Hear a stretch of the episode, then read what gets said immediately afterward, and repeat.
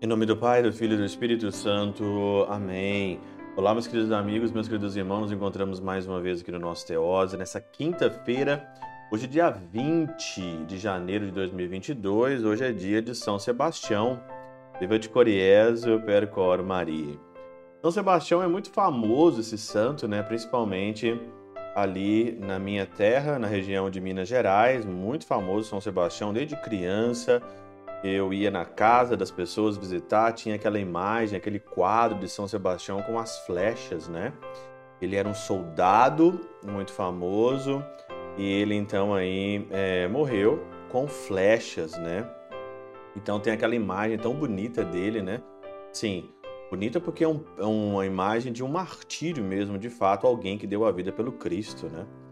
Então nós vamos pedir a intercessão dele, você que é devoto de São Sebastião, nós vamos pedir a intercessão dele para o nosso dia de hoje.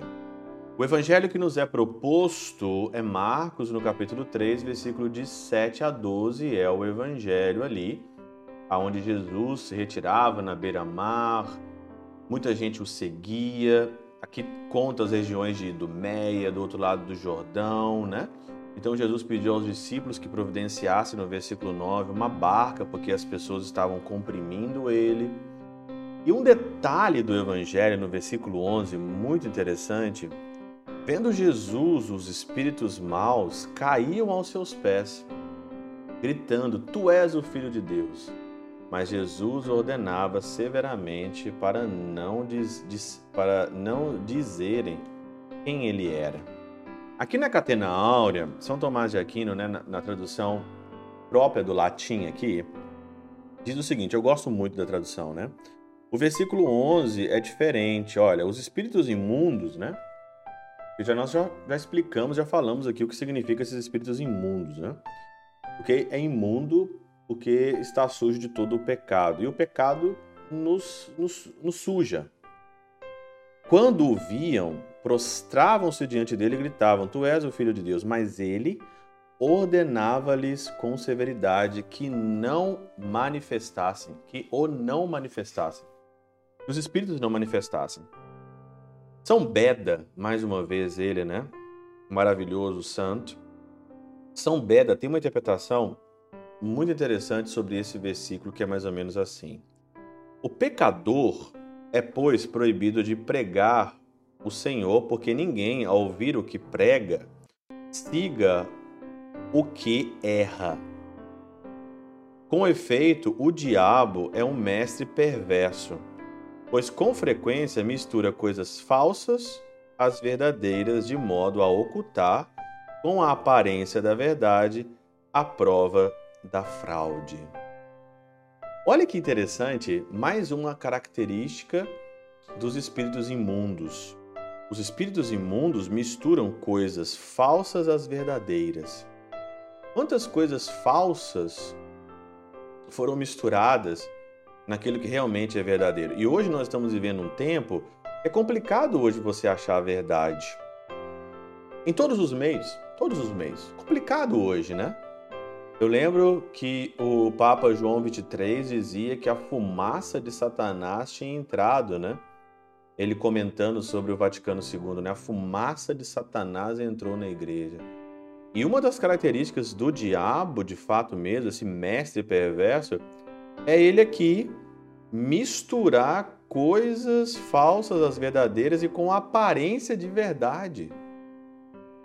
Quantas coisas hoje têm uma aparência de verdade e não são verdade? E trouxa são as pessoas que caem nisso. E aí então ele continua, né? Além disso, não apenas os demônios, mas também os que foram curados por Cristo e os apóstolos diante da paixão receberam a ordem de guardar silêncio sobre ele, para que, uma vez pregada a divina majestade e a dispensação da paixão não fosse atrasada ou confundida. Por outro lado, de acordo com a alegoria, no fato de ser saído o Senhor da sinagoga e ser retirado para uma banda do mar, prefigurou-se a salvação das nações em direção, em direção às quais, pela fé. Então você pode perguntar para mim assim, Padre, o diabo é aquele que mistura as coisas falsas às verdadeiras e passa um caráter de verdade. Como que o diabo pode ser desmascarado? O diabo pode ser desmascarado pela simples dispersão ou pela simples foco na paixão do Cristo. Por isso que eu não consigo conceber nenhuma verdade neste mundo sem o Cristo. Vender hoje uma verdade sem Deus, vender hoje uma verdade sem Jesus Cristo é vender uma mentira. E olha na tua vida, olha na tua vida cristã, você que foi batizado em nome do Pai, do Filho e do Espírito Santo, você foi crismado, olha, olha, olha na tua vida. Quais são as verdades hoje que você assimilou sem o Cristo? Quais são as verdades hoje que te move na tua vida sem o Cristo, sem a igreja, por exemplo? Quase nenhuma. Quase nenhuma. E as verdades hoje que te movem a tua vida sem o Cristo são falsas. E um dia vai cair por terra. Pode ter absoluta certeza. Assumir uma verdade, ter uma verdade, fixar uma verdade no coração sem o Cristo, sem a paixão do Cristo, sem o Senhor Deus do universo, sem olhar para o Criador, que verdade é essa? Que verdade é essa? E hoje as pessoas elas estão assumindo uma verdade sem o Cristo. E eu pergunto para você, como Pilatos disse, o que é a verdade? O que é a verdade hoje? A verdade hoje existe hoje verdade sem o Cristo? Pela intercessão de São Chabel de Mangluf, São Padre Pio de Peltrautina, Santa Teresinha do Menino Jesus e o Doce Coração de Maria, Deus Todo-Poderoso vos abençoe. Pai, Filho e Espírito Santo desça sobre vós e convosco permaneça para sempre. Amém.